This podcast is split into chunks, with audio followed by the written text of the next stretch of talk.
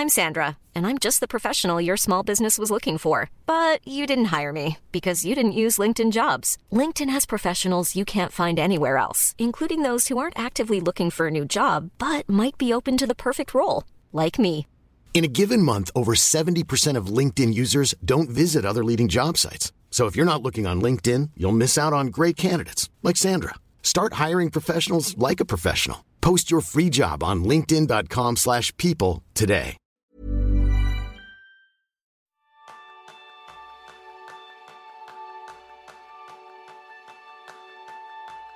¿Hasta qué punto te fías de tu propio cerebro? Porque ese va a ser el tema principal del programa de esta semana, donde vas a aprender cómo ser más consciente de las creencias de tu mente, prestando atención a tus sesgos cognitivos. Bienvenidos a un nuevo episodio de Kenso, el podcast donde descubrirás cómo vivir la efectividad para ser más feliz. Yo soy Raúl Hernández, aprendiz en detectar y corregir en la medida de lo posible mis impulsos animales. Y yo soy Kika Gonzalo, aprendiz en desmontar creencias y prejuicios a mi alrededor. Así que Raúl, ¿por qué este episodio? Bueno, eh, la verdad es que lo de los impulsos animales, ahora que lo he dicho, o sea, queda como un poquito eh, violento y a lo mejor lleva a malos entendidos. Pero una de las cosas que más eh, trabajamos en Kenso, o que es una de las bases de muchas de las cosas que hacemos, es entender cómo funciona efectivamente nuestro cerebro. Que al final la efectividad, la productividad tiene mucho más que ver con cómo nos gestionamos a nosotros mismos que con herramientas y con técnicas que siempre son útiles, pero tienen que estar al servicio de, de nuestro cerebro.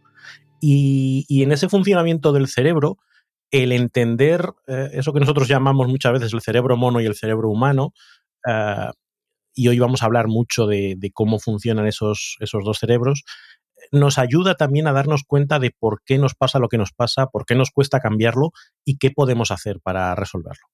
Sí, de hecho, para recordar un poco qué es el cerebro mono, cerebro humano, es el sistema 1 o el sistema 2 de cómo funciona nuestro cerebro. El sistema 1, el sistema del cerebro mono, pues es ese sistema que toma decisiones muy rápidas, una gran cantidad a lo largo de tu día a día. ¿Y cómo lo hace? Pues de manera inconsciente. Así te ahorra mucha energía y sobre todo porque ha detectado patrones que repites. Entonces te dices, oye, para que no te canses, ya lo hago yo por ti. Te pongo un ejemplo.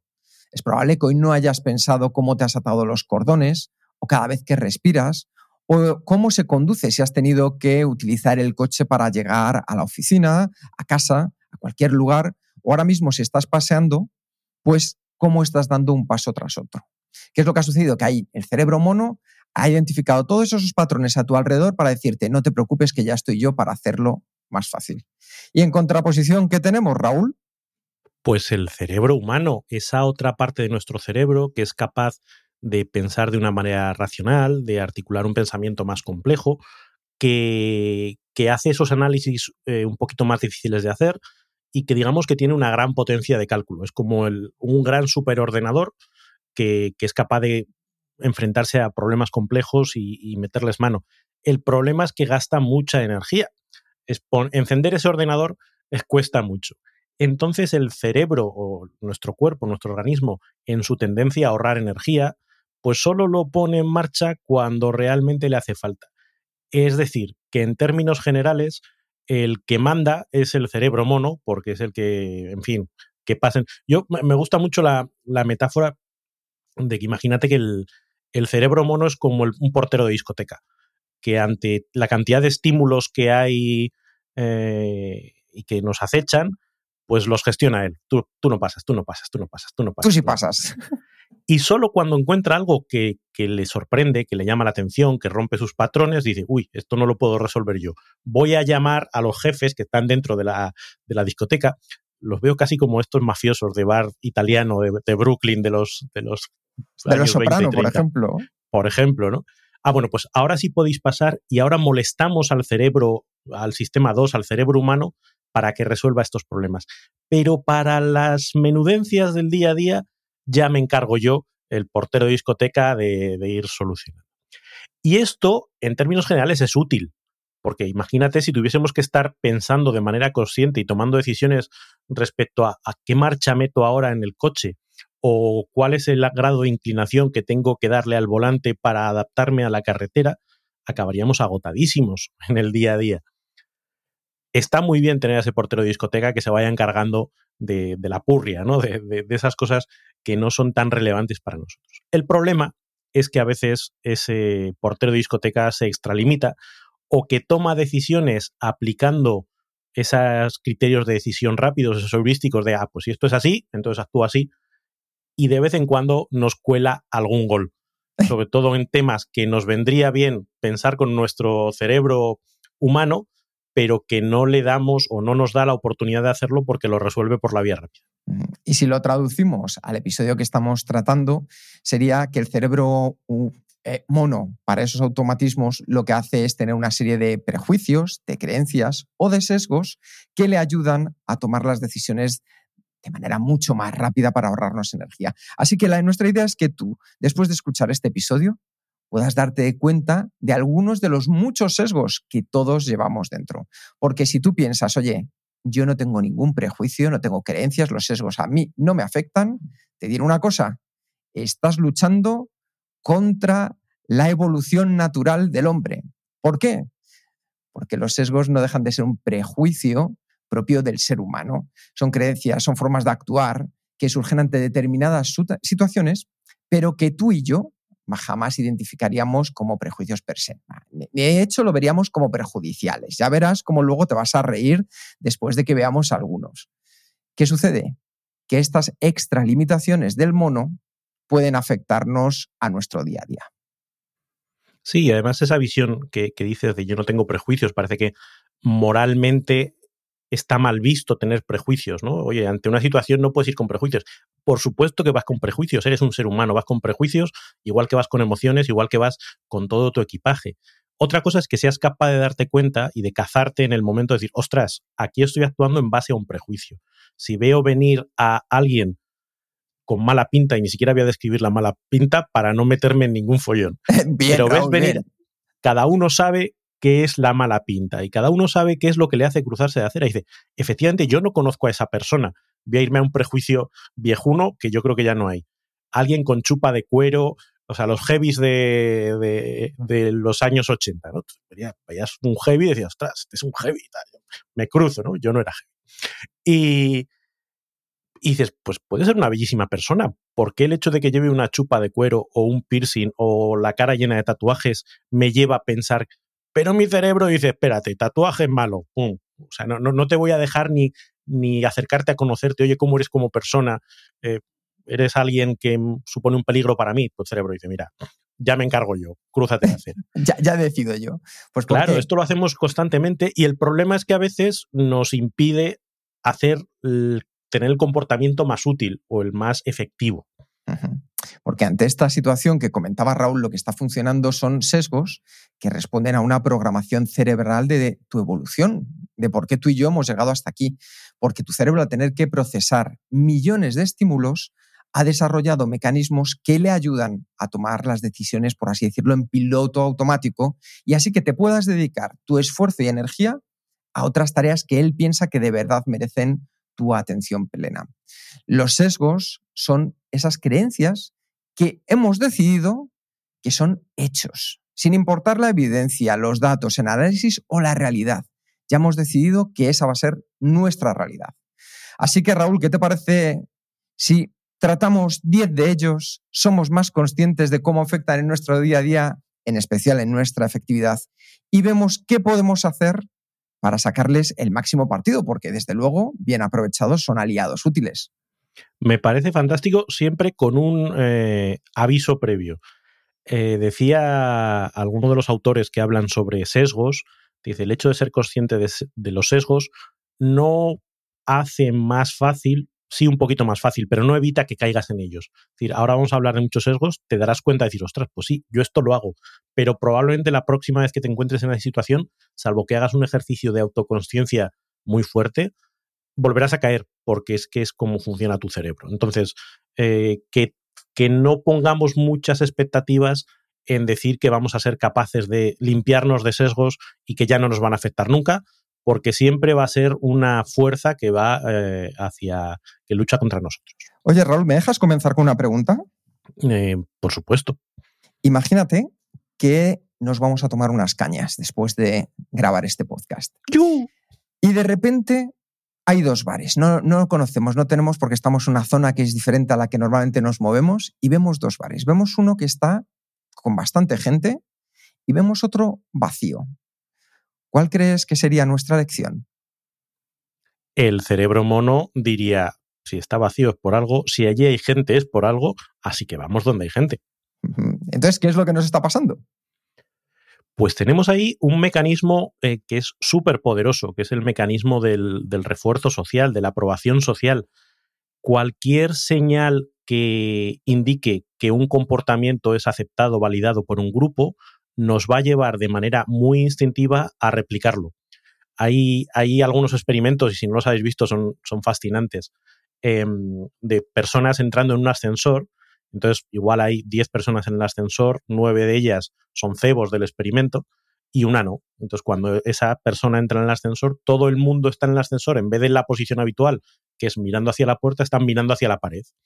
Entonces, tú ves como la persona entra, ve a todo el mundo girando, dado la vuelta, y son muy poquitos los que consiguen aguantar la presión decir, bueno, yo voy a estar como estoy siempre. Sí. Al final la gente se acaba dando la vuelta porque somos incapaces de ir contracorriente, somos incapaces de soportar eh, el, ser el bicho raro. Y esto tiene una explicación eh, evolutiva. Es decir, en el pasado, cuando vivíamos en tribus, pues no ser aceptado por la tribu implicaba morir.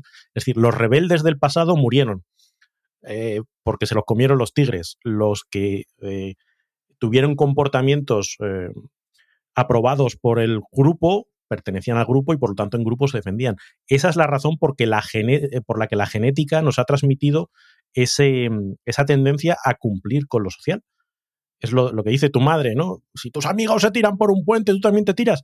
Pues sí, sí, sí, claro que me tiro, porque si lo hacen mis amigos, por algo será. Y yo quiero que mis amigos me reconozcan. Entonces, es, es un sesgo muy poderoso. Yo recuerdo dos experimentos maravillosos de este sesgo de refuerzo social. Uno era una cola. De repente ponían simplemente una barrera, ponían un lacito, como si se estuviera haciendo una cola, no se sabía para qué, y se para una persona. Y de repente se suma otra persona más a hacer la cola.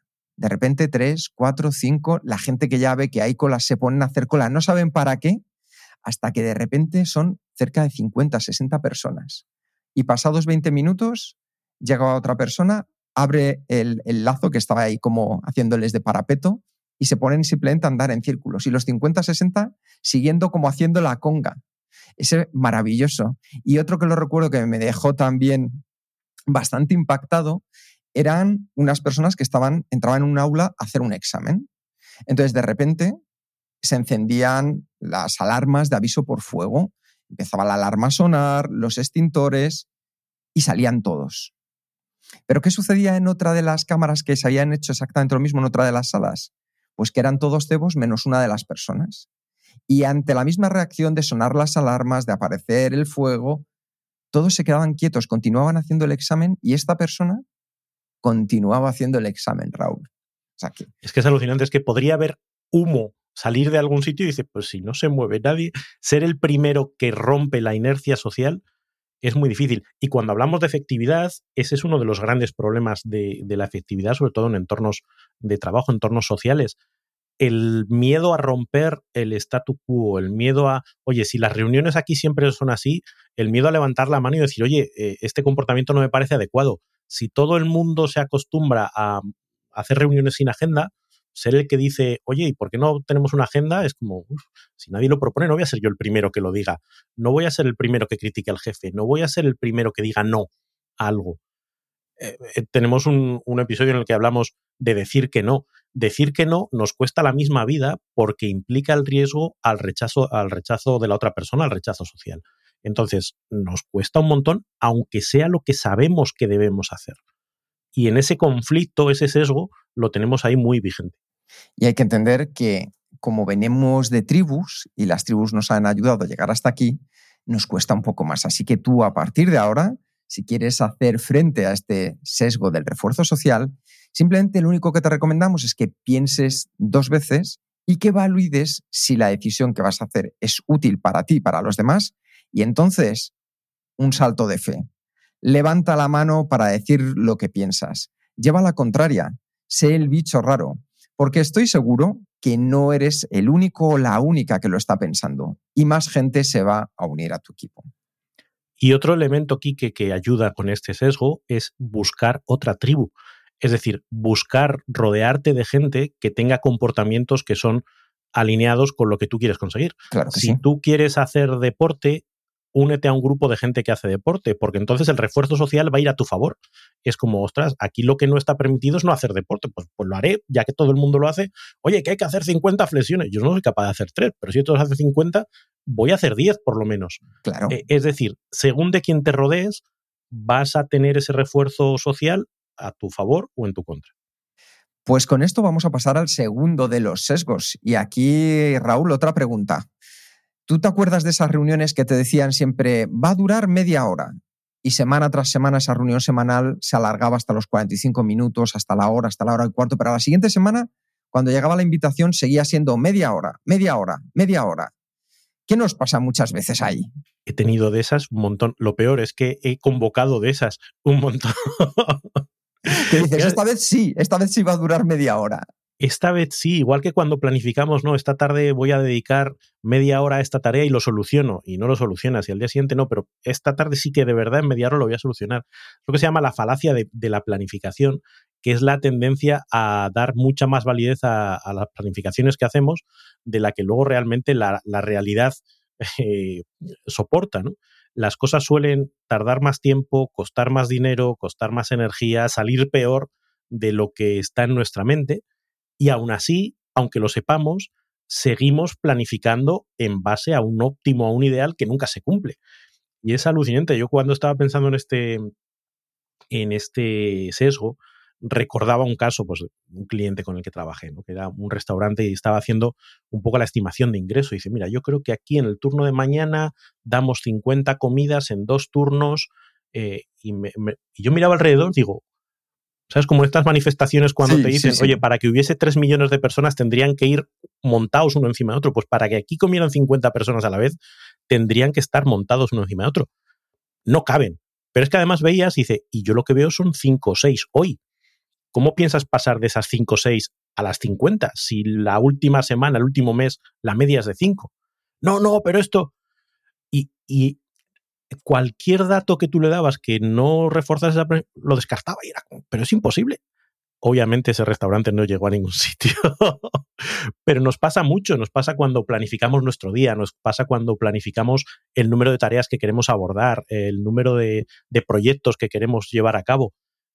En el mejor de los universos podríamos, pero es que nunca es el mejor de los universos. Claro, y aquí entra una de las leyes de la productividad, que si te interesa lo tratamos en el episodio 179, que es la ley de Hofstadter. ¿Y qué dice la ley de Hofstadter? Pues afirma que siempre nos lleva más tiempo de lo esperado, incluso teniendo en cuenta la ley de Hofstadter. Es decir, cualquier tarea nos va a llevar más tiempo del esperado, incluso si tenemos en cuenta esta propia ley. Así que, ¿qué podemos hacer frente a ello? Yo os voy a dar una recomendación ahora que estoy en plena reforma. Proyecto paradigmático de que nunca las cosas salen como uno espera. totalmente. Todo lo que sea gastos, tiempo, dificultades, imprevistos, todo eso multiplícalo por dos. ¿Por qué? Porque en lugar de ajustar y pensar, no, no, es que todo va a ir bien, todo van a terminar en el tiempo que me han dicho, no se van a encontrar ningún problema, que no, que no que tú y yo ya hemos visto muchos capítulos de los hermanos gemelos reformando casas, que sabes que vas a tener que ceder porque al final la tubería de abajo ha parecido que está podrida y las leyes del Estado te piden que lo cambies, entonces vas a tener que renunciar al otro lavabo pequeño que querías. Pues ya sabes, multiplica todo lo que sea gasto, tiempo, dificultades, imprevistos por dos y todo lo que sea ingresos también entre dos. Quien dice entre dos, dice entre una cantidad que tú consideres oportuna, pero siempre para que te deje un margen en el que te sientas cómodo con lo que está sucediendo, porque así podrás actuar de mejor manera y adaptarte a esos imprevistos, urgencias que puedan venir tanto de un lado como de otro. Pues vamos con, con el siguiente, que también es poderoso en nosotros, el sesgo de la aversión a la pérdida. En términos generales, todos valoramos más o nos, eh, motiva más el, el comportamiento el evitar una pérdida que el potencial beneficio que tendríamos si hacemos algo y a lo mejor ganamos. ¿vale? Nos da miedo perder, nos da miedo eh, renunciar a cosas que ya tenemos. Y eso en términos de productividad eh, tiene sus riesgos porque nos hace apegarnos a proyectos que ya no funcionan, a relaciones que ya no funcionan, a formas de trabajar que ya no funcionan, pero es que ¿cómo voy a dejar de hacerlo? ¿Cómo voy, cómo voy a renunciar a ello? ¿Cómo voy a decirle adiós? Esto sucede mucho, Raúl, ¿sabes dónde? En las inversiones que hacemos. Cuando invertimos, por ejemplo, en bolsa, dices, bueno, es que voy perdiendo un 20%. Dices, bueno, ya lo recuperaré porque yo estaba aquí, ya lo he metido, pero es que puedes seguir perdiendo más. Esto también pasa en las relaciones personales. Dices, claro, es que llevo con mi pareja ya pues tres años, todo lo que llevo. Claro, si puedes llevar tres y 23, y puede que en el 23 digas, si es que sigo siendo infeliz. Entonces, hay mucha aversión a ese punto de la pérdida que a mí me gusta mucho decir una frase, Raúl, que crecer es aprender a despedirse. Es una frase de, de Risto Mejide y me parece muy interesante. Efectivamente, si pensamos todas las veces que hemos sido conscientes y hemos decidido despedirnos de algo, de, una relación, de una inversión, de un trabajo, eso en cierto modo nos ha ayudado a crecer. Lo mejor siempre es despedirse teniendo nosotros esa capacidad voluntaria de tomar la decisión, pero incluso en aquellas que no lo tenemos, nos ayuda también a crecer. Sí, además es que es, es una ley del universo, la impermanencia, nada es para siempre. Eh, las cosas se van a terminar antes o después, con lo cual el hacerlo desde, un, desde una perspectiva de utilidad, de oye, ¿cuándo quiero que se termine? Mirando a futuro. Eh, y, evaluando solo desde aquí en adelante cuál es el rendimiento que voy a obtener de este proyecto, de esta relación, de lo que sea. Hay un, unos, unas personas, unos bloggers, podcasters de, que, sigo mucho, que son de minimalists, sí. hablan de minimalismo. ¿no? Y una de las reglas que se imponen, porque dicen, claro, el apego que tenemos a las cosas es muy grande. Dice, tú valora si en los próximos tres, si en los últimos tres meses has utilizado algo, o si en los próximos tres meses lo vas a utilizar. Si la respuesta es no, quítatelo de encima. Y si tres meses te parece poco, hazlo a un año. Pero es que verás cómo aplicando esta regla con un año de, de margen, te das cuenta de la cantidad de cosas que tienes que no utilizas, que no te valen para nada, pero que te cuesta el mismo mundo dejar. Ahora que tú estás en proceso de mudanza, ¿cuántas veces no nos ha pasado que nos hemos mudado, hemos metido cosas en cajas y ahí se han quedado por los siglos de los siglos, de las cajas al trastero y no volvieron a salir? ¿por qué no coges la caja directamente y la llevas al punto limpio? Uf, es que entonces esa versión a la pérdida nos cuesta mucho romperla y creo que nos ayuda a tomar perspectiva al decir, mira, vamos a hacer un análisis más frío de qué es lo que nos resulta útil y qué, a, a, qué podemos decir adiós, que hay muchas cosas a las que podemos decir adiós. Dejémonos de ISIS y porsis y centrémonos en los SIS los NOS para este tipo de decisiones. Y hablando de decisiones, Raúl, tú sabes que cuando yo hablé con, con y dije, oye, tenemos que traer a Raúl porque Raúl es una persona que en el podcast de Kenso puede aportar frescura. Escribe que da lujo. Es una persona que tiene un conocimiento de haber trabajado en la Big Four, que además ha salido del sistema, por así decirlo, de manera consciente. Y luego mira, qué decepción. Y luego mira, qué decepción. ¿Qué me, qué, qué me pasó ahí, por favor, Raúl? ¿Qué me pasó? No, ahí, ahí hablamos de, de, otro de los sesgos que no, no, es, no, ha sido una decepción. Yo he sido, he sido un gran fichaje para Kenzo. Ahí Pero estamos. hay un, un elemento que, que, cuando tomamos decisiones, eh, es el refrán español, ¿no? Ese de sostenella y no enmendalla. Cuando tenemos una creencia o tomamos una decisión, tenemos tendencia a encontrar motivos o a encontrar eh, evidencias que dan soporte a eso que hemos decidido creer y, en paralelo, a despreciar las evidencias que van en contra de eso que, no, que, hemos decidido. Eso es lo que llamamos el sesgo de confirmación. Entonces, estamos... A mí me gusta ver nuestro, nuestro cerebro como una máquina de encontrar sentido. Entonces, si hemos decidido creer algo, nuestro cerebro necesita encontrar pruebas que demuestren que estamos en lo correcto. Y no soporta las pruebas que van en contrario. Hay una frase eh, de Diderot que, he buscado antes, que dice que nos tragamos con mucha avidez cualquier mentira que nos halague, pero solo sorbemos poco a poco la verdad que nos amarga. Pues nuestro cerebro es así, o sea, lo que le da la razón, para adentro. Obviamente, fíjate el ejemplo de esto, el ejemplo de esto, te, pone un montón. Oye, y cuando te pone un ejemplo contrario, no, pero eso es una anécdota, eso es la excepción que confirma la regla. No, no, no, cerebro, no seas jeta. pero funciona así, tenemos esa tendencia a buscar coherencia. Hay un libro maravilloso ahora que sacabas a Diderot sobre la ilustración moderna de, de, Steven Pinker, que la verdad es que a mí me, me, parece muy interesante porque justo lo que refrenda es que estamos viviendo una sociedad que en la mayoría de los aspectos es mejor que cualquier anterior. Entonces, aún así, parece que nos cuesta, pero estamos más sanos, hay menos gente en los límites de la pobreza, menos hambruna, mejores capacidades para sobrevivir. Y sin embargo, nos cuesta mucho el darnos cuenta de determinadas decisiones. ¿Y ahí qué es lo que nos sucede en ese día a día, Raúl? Bueno, ahí en, el día a día, otro de los elementos que, que funciona en nuestra contra es ese sesgo de negatividad. Tendemos a darle mucho más peso a las malas noticias que a las buenas noticias.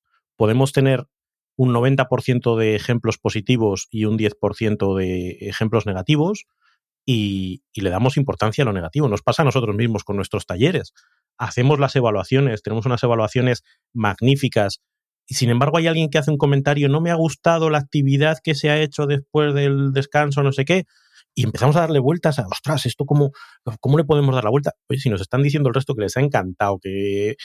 Y, y, pero le ponemos ese foco de nuevo tiene un, un, una raíz evolutiva. El, optimista se murió en algún momento de nuestro pasado. El que, ah, todo está bien, todo es fantástico, ese ruido no debe ser nada. Esas, hojas que se mueven, seguro que no es ningún peligro. Salió el tigre y se lo comió. El que tenía miedo a todo, el que todas las señales las identificaba como un potencial peligro, fue el que sobrevivió y fue el que nos dejó esta herencia. Por eso cada vez que vemos algún elemento negativo decimos, claro, es que, es que todo va mal, es que todo va mal. No es verdad, haz un análisis ponderado, haz, coge los datos, eh, que es lo que, lo que Pinker siempre dice, oye, aquí tienes las estadísticas, aquí tienes los datos, aquí tienes no sé qué. No vayas a encontrar la, la anécdota que con el sesgo de confirmación además se juntan, o sea, son como dos sesgos que, que se combinan y, y, que refuerza tu idea de que todo va mal. Si no es verdad, no es verdad, aquí tienes los datos pero nuestro cerebro está focalizado para decir, ya, pero, pero, mmm, algo debe de querer decir eso. Y en tu día a día es fundamental, cuando termines tu jornada laboral, que hagas una pequeña retrospectiva para eliminar este sesgo de negatividad. Y lo primero es que te cuelgues esa medalla por el trabajo bien hecho, porque en 8, 9, 10 horas que te has pasado dándole duro, ya sea en el trabajo o en tu vida personal, cuando te vayas a dormir, seguro que hay cosas positivas y las puedes encontrar. Y de ti depende, porque la efectividad es muy democrática, que le pongas foco en lo positivo o en lo negativo. Lo positivo te va a ayudar a sobresalir y a lo mejor luego nos cuesta esa parte de refuerzo social que hablábamos en el primer sesgo, pero es lo que marca la diferencia, es lo que a ti te hace que seas una persona especial.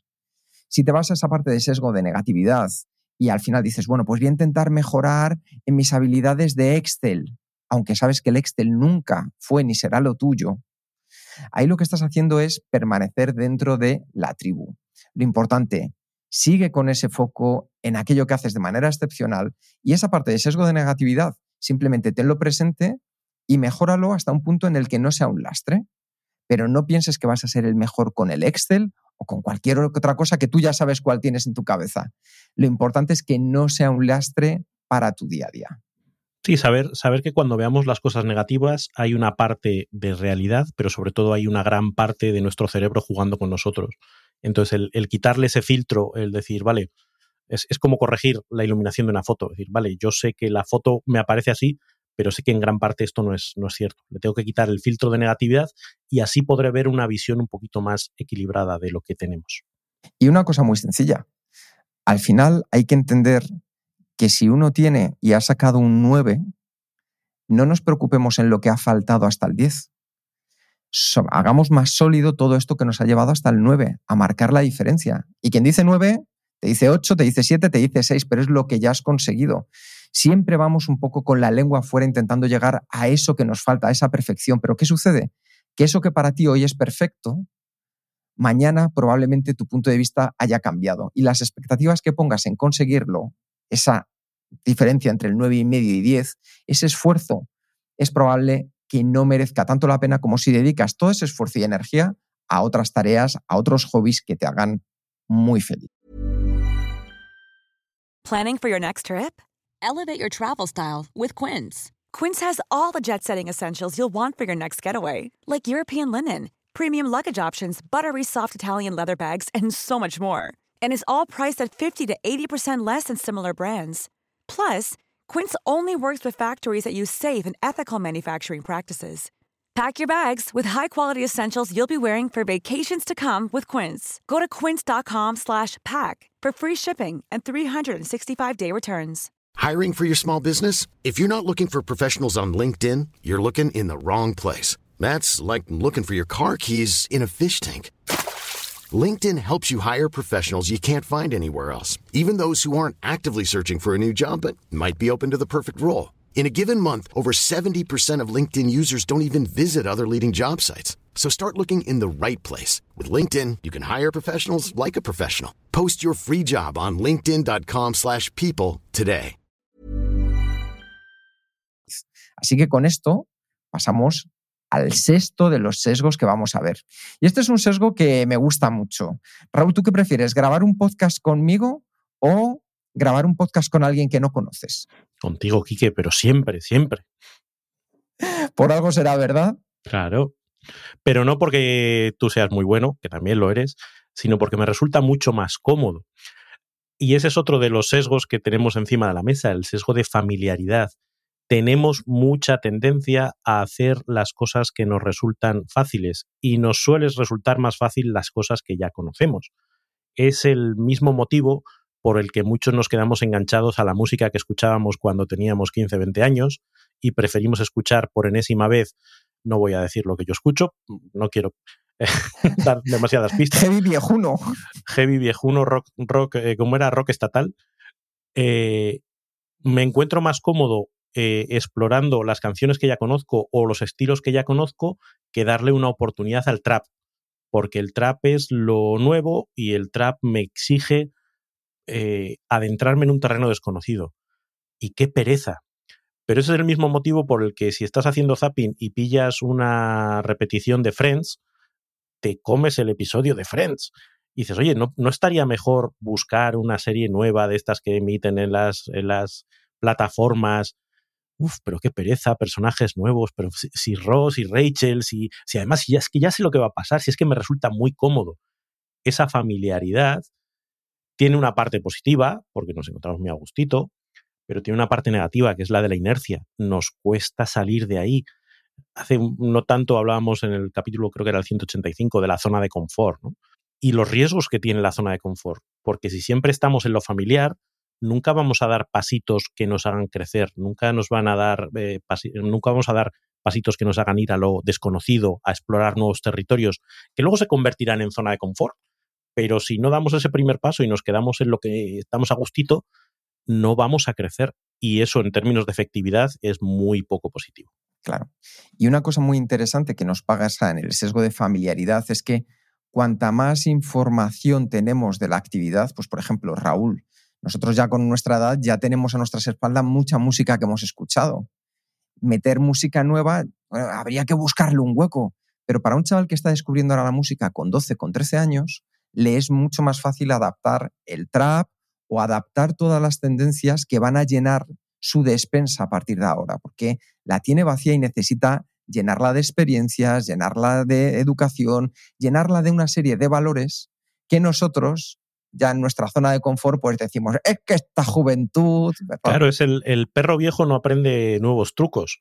Eh, y esa es una pena porque obviamente un perro viejo puede aprender nuevos trucos y nosotros nos puede acabar gustando el trap, pero tenemos ese lastre, esa tendencia, ese sesgo a validar lo anterior. Y hablabas antes de los jóvenes, si a los jóvenes les das esa tabula rasa y encima lo, le añades el refuerzo social de todos los a mi alrededor escuchan esto, obviamente eso se va a convertir en su... Pero es que ese va a ser, dentro de 20 años, su zona de confort. Y cuando venga la música nueva de dentro de 20 años, que a saber lo que es, ellos van a decir, no, no, el Z Tangana sí que era bueno. y, van a ir a conciertos donde Z Tangana tendrá 50, 60 años a repetir las canciones de Tra Tra y estas cosas. Perdonad a los que os gusta el trap eh, por, por, la, por la caricatura. Pero le va a pasar exactamente lo mismo, esa tendencia que tienen los jóvenes, el adanismo que todos hemos tenido, de a mí no me va a pasar, hombre que no, hombre que no. de la misma manera que yo el otro día fui a ver a unos señores de setenta y pico años que se llaman Rolling Stones y me parecían, digo, esto es lo más, es que el rock nació aquí, todo lo demás es... Y una cosa muy interesante que has comentado, Raúl, es cómo se hilan unos sesgos con otros, es decir, cómo se van sumando y se potencian entre ellos para que así nuestro cerebro mono necesite tomar menos decisiones. Si yo escucho trap, tengo el sesgo de confirmación y además tengo ese refuerzo social de estar dentro de mi banda, mi tribu, que es muy importante. si tuviéramos un detector de sesgos, una maquinita que cada vez que aplica uno de nuestros sesgos se iluminase un pilotito, es que no pararía, es pi, pi, pi, pi, pi, porque son y varios a la vez y estamos continuamente aplicando sesgos. Es una pasada. Mm. Y quería decir simplemente para finalizar con el sesgo de familiaridad, que muchas de las tendencias que tenemos al abordar nuestro día a día profesional se centran aquí.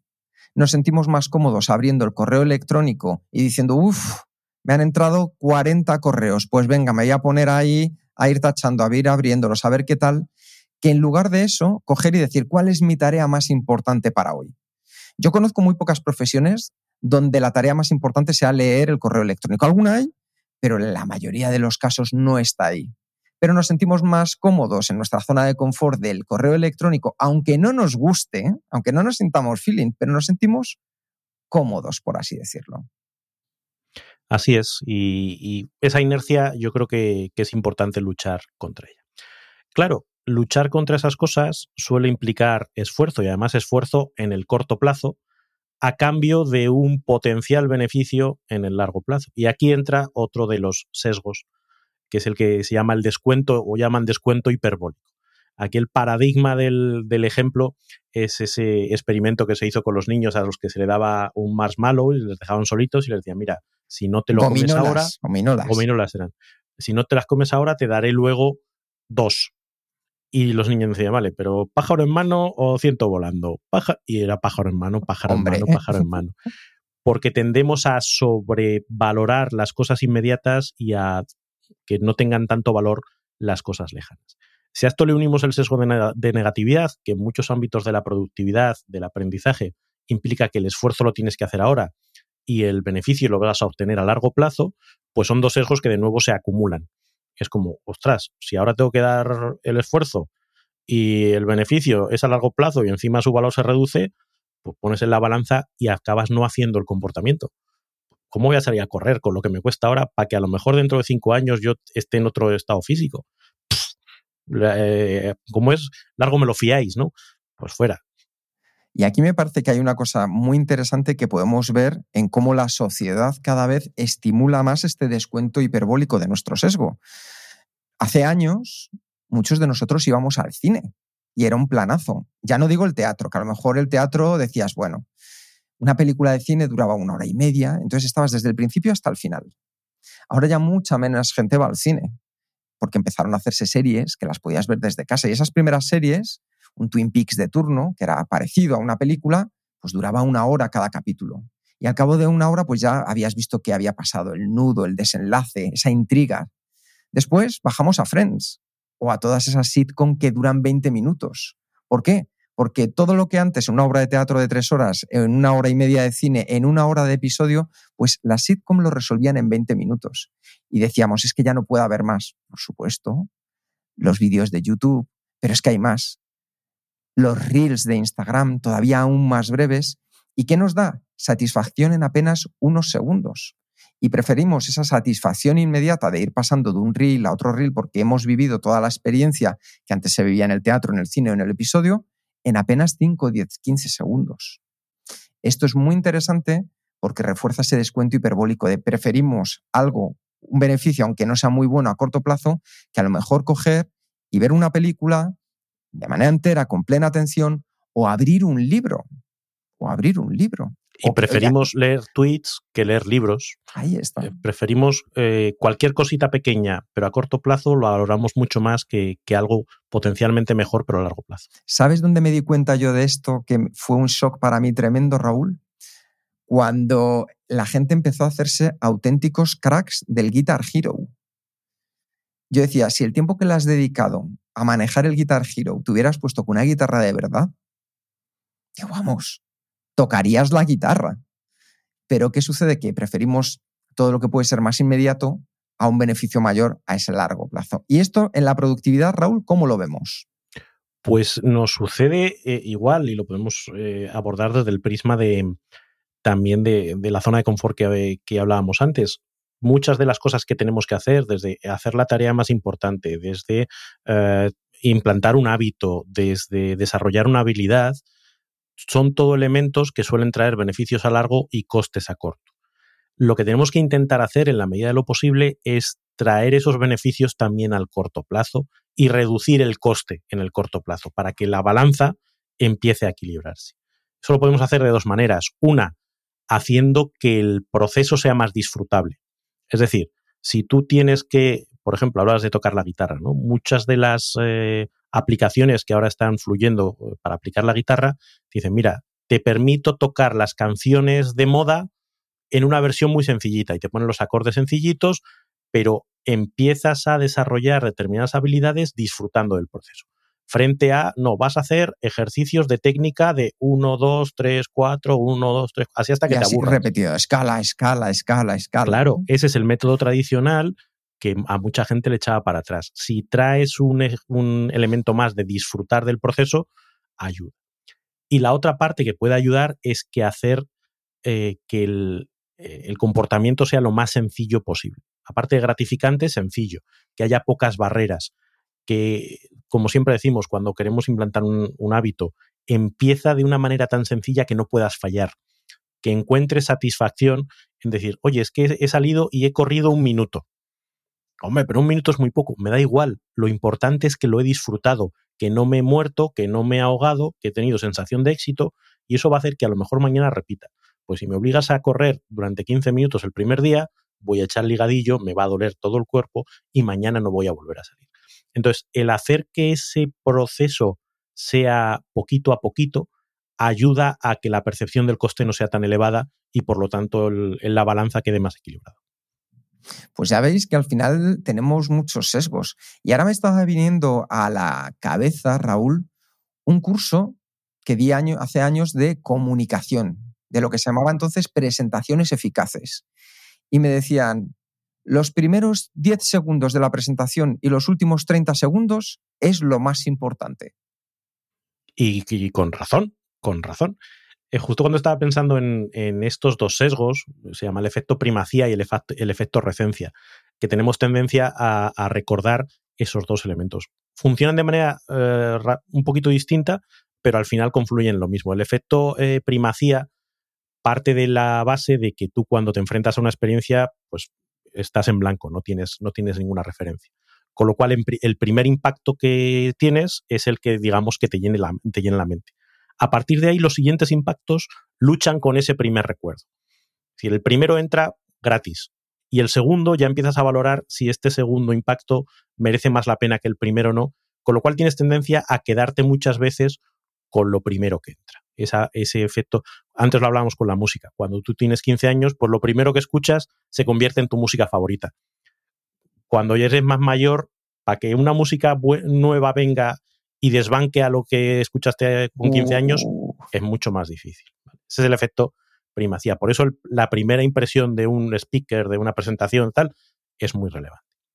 El efecto recencia tiene que ver más con la memoria de trabajo, que también hablamos algunas veces, nuestra memoria de corto plazo, que es la que se queda con los elementos con los que está trabajando en ese momento, hace que las últimas cosas de las que hemos hablado son las que queden pendientes. De hecho, cuando preguntemos con qué sesgo te quedas a nuestros oyentes, probablemente se quedarán con el último, porque es el que más le ha desbancado, y estos de los que estamos hablando entre medias les cueste más recordarlo, porque no han entrado en su memoria, no están en su memoria de trabajo. Esto a mí me pasa, y cuando estaba pensando, ¿tú sabes la de horas que yo dediqué a ver Perdidos, la serie? Y lo que disfruté de esa serie, lo, lo, lo emocionante que era, lo ¡buah! lo que me volaba la cabeza.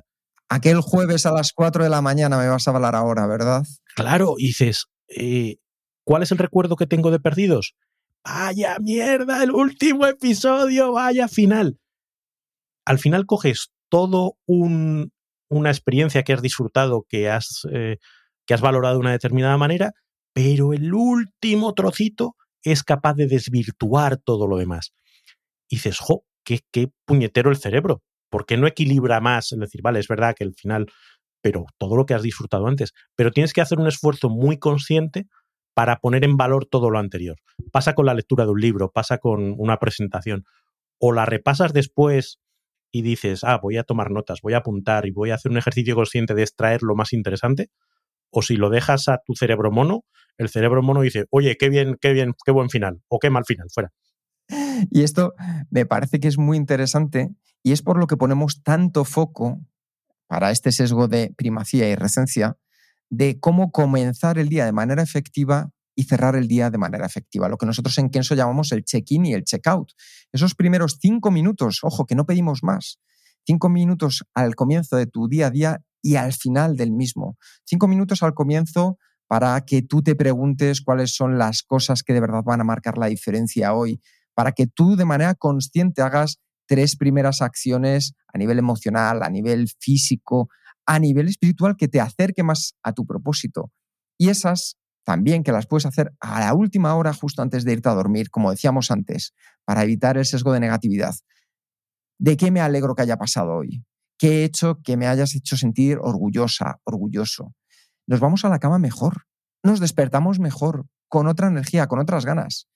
¿Qué sucede? Que a lo mejor lo pruebas mañana y dices, oye, pues ahí empiezo a notar algo, pero el impacto de verdad es cuando lo hagas una, otra y otra vez en tu día a día. Así que ya sabes, frente al efecto y sesgo de primacía y recencia, tu check-in y tu check-out para mejorar tu efectividad.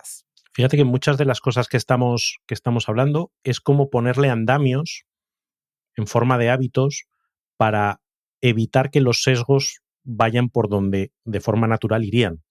Es decir, cuando hacemos ejercicio de checkout y hacemos una revisión un poco ponderada del día, en vez de quedarnos con la última sensación que pueda ser, oye, es que he discutido con mi pareja o he tenido una movida con los niños porque no sé qué, y eso me hace tener la sensación de que vaya día asqueroso, oye, no, voy a sentarme, voy a ver que efectivamente mi día ha tenido sus cosas eh, regulinchis, pero también ha tenido sus cosas buenas y me voy con otro.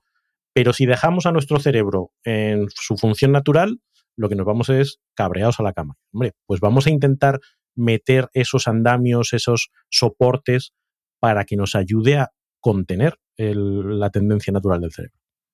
Y con esto vamos a pasar al penúltimo de los sesgos y aquí te vas a reír, Raúl, porque tengo una anécdota dividida en dos partes maravillosas. Estaba yo con mi coche y dije, ha llegado el momento de ir a cambiar las ruedas. Y además las ruedas costaban, de este coche costaban un poquito de dinero. Y dije, vas a ver vas a ver cómo van y se pinchan ahora después de haberlas cambiado. No estaba haciendo nada más que salir del garaje, me comí del garaje del taller, me comí un reborde de la puerta metálica y ¿sabes lo que pasó? Adiós ruedas. Adiós ruedas. Pero es que cambié la rueda y iba el sábado a un partido de fútbol y de repente iba pillado de tiempo. Completamente algo, ya sabéis, nada bueno para la efectividad. Digo, vas a ver, vas a ver cómo al final la lío, la lío, la lío, la lío, la lío y la lié. ¿Sabes cómo la lié? Otras ruedas nuevas. Otra rueda nueva que había pinchado por subirme a un bordillo directamente. Entonces, aquí, ¿qué es lo que me está pasando, Raúl?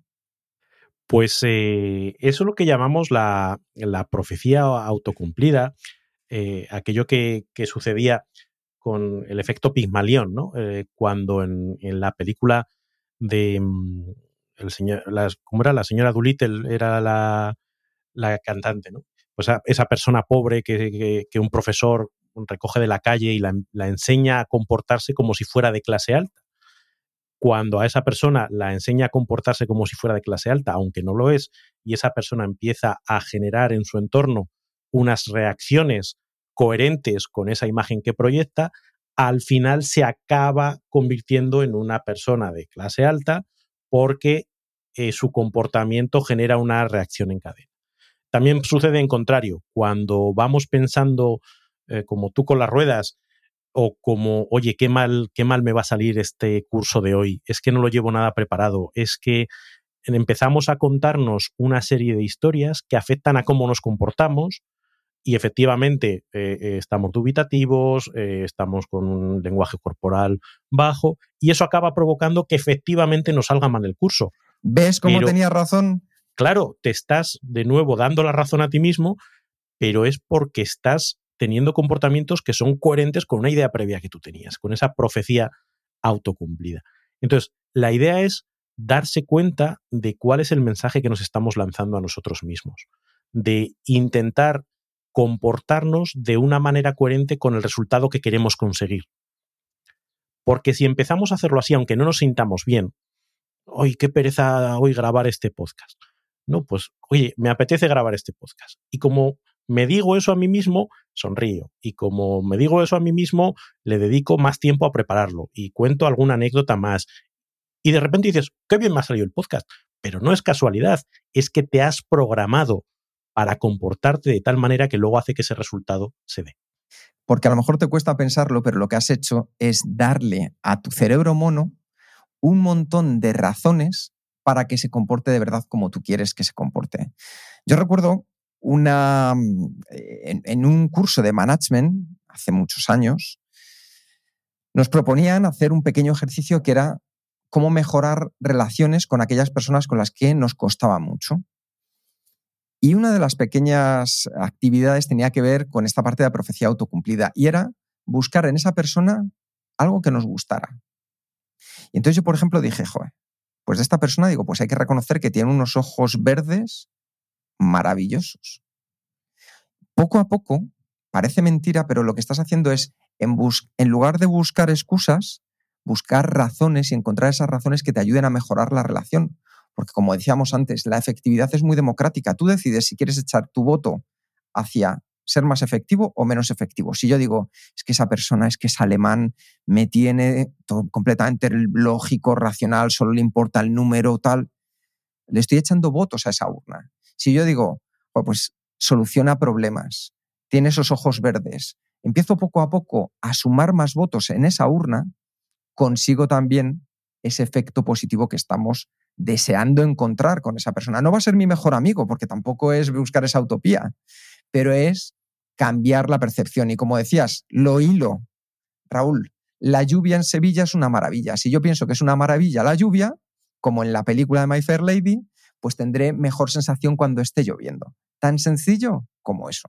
Y además es que se produce un efecto refuerzo. Es decir, si yo a la persona, en este caso de los ojos verdes o que soluciona problemas, empiezo a mirarla buscando, de nuevo, otros eso, el de confirmación, buscando eh, comportamientos que refuercen mi idea de que efectivamente es alguien que soluciona problemas, diré, oye, pues qué guay. Y si además se lo digo, la otra persona dirá, oye, pues qué guay que me reconozcan. Con lo cual, parte de sus otros comportamientos que a lo mejor no me gustan es que es muy seco, es que, pues a lo mejor empieza a ser un poco menos seco.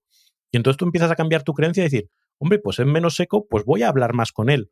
Con lo cual, cuando más hablas con él, menos seco se vuelve.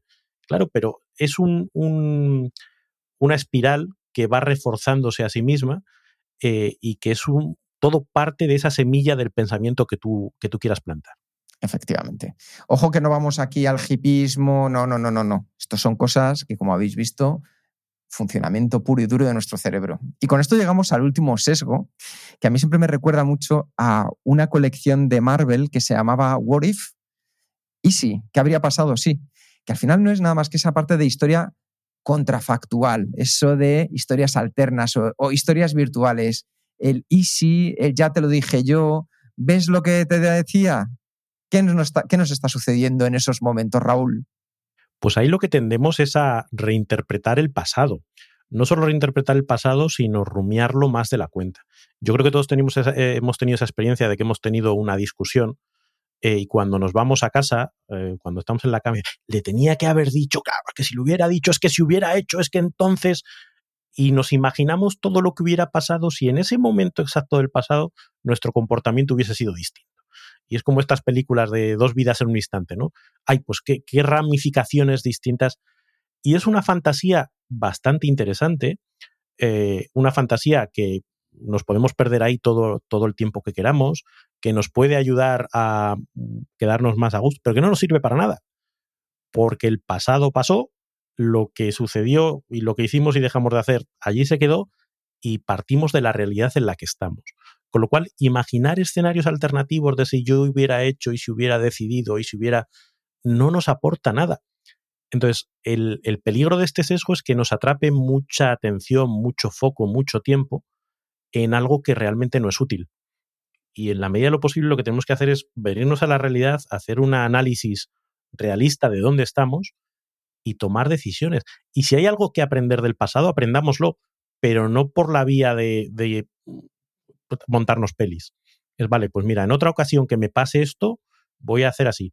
O, oye, dije una palabra que no debía, voy a acercarme a esta persona y le voy a pedir disculpas.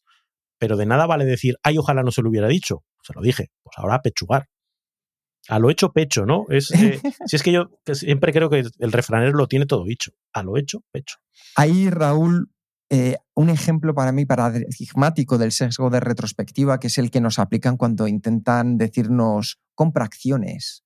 Si hubieras invertido 50 euros en Tesla hace tres años, ahora serías mil millonario. Claro, pero es que ¿cuántas empresas había como Tesla? Entonces, el Easy tiene además este sesgo de retrospectiva una cosa muy peligrosa, que es que nos vamos a buscar siempre la mejor opción posible que pudiéramos haber hecho, la opción perfecta. Y amigos y amigas, ya sabemos que la opción perfecta hay que hacerla, pero hay que hacerla en directo, como decía Raúl. Entonces, lo hacemos de la mejor manera posible. No vayamos atrás para compararnos con la imagen perfecta de lo que podríamos haber hecho, lo que podría haber sucedido si hubiéramos cambiado o si hubiéramos hecho una cosa u otra. Lo importante, como decía Raúl, es extraer todos los aprendizajes de esa situación para poder aplicarlos a tu futuro. A mí hay, hay un ejemplo que, creo que todas estas películas de regresar al pasado, ¿no? Si yo regresase al pasado y ahora tuviese la oportunidad de hacer las cosas, por ejemplo, atrapado en el tiempo, ¿no? El día de la marmota.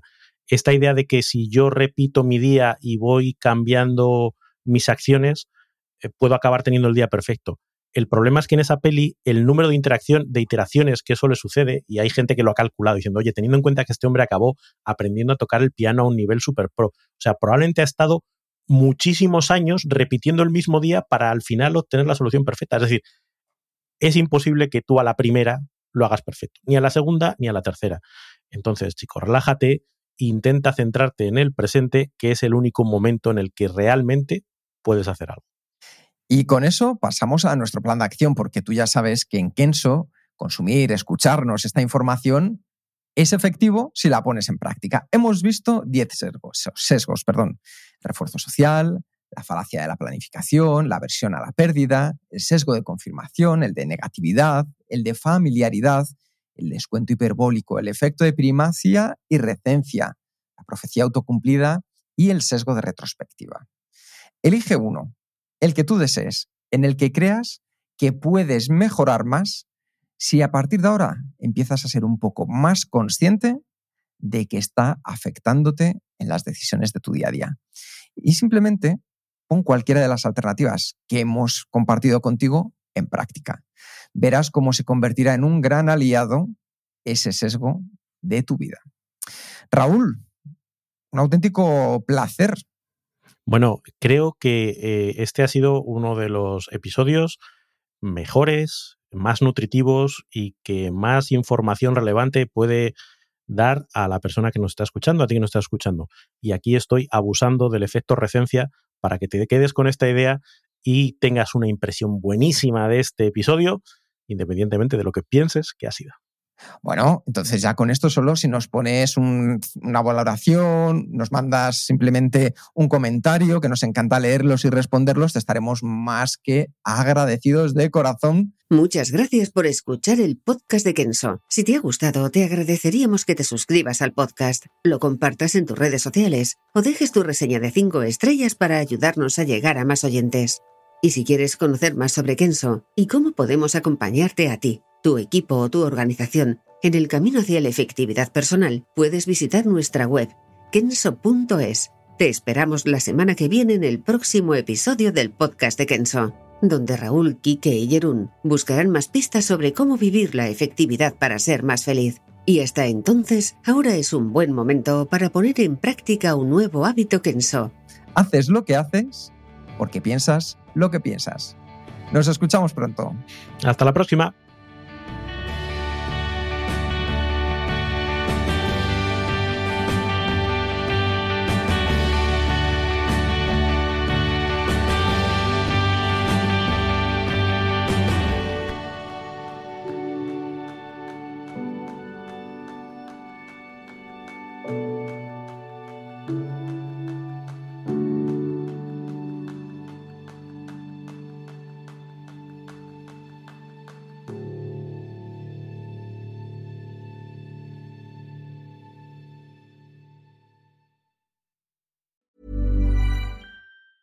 Planning for your next trip?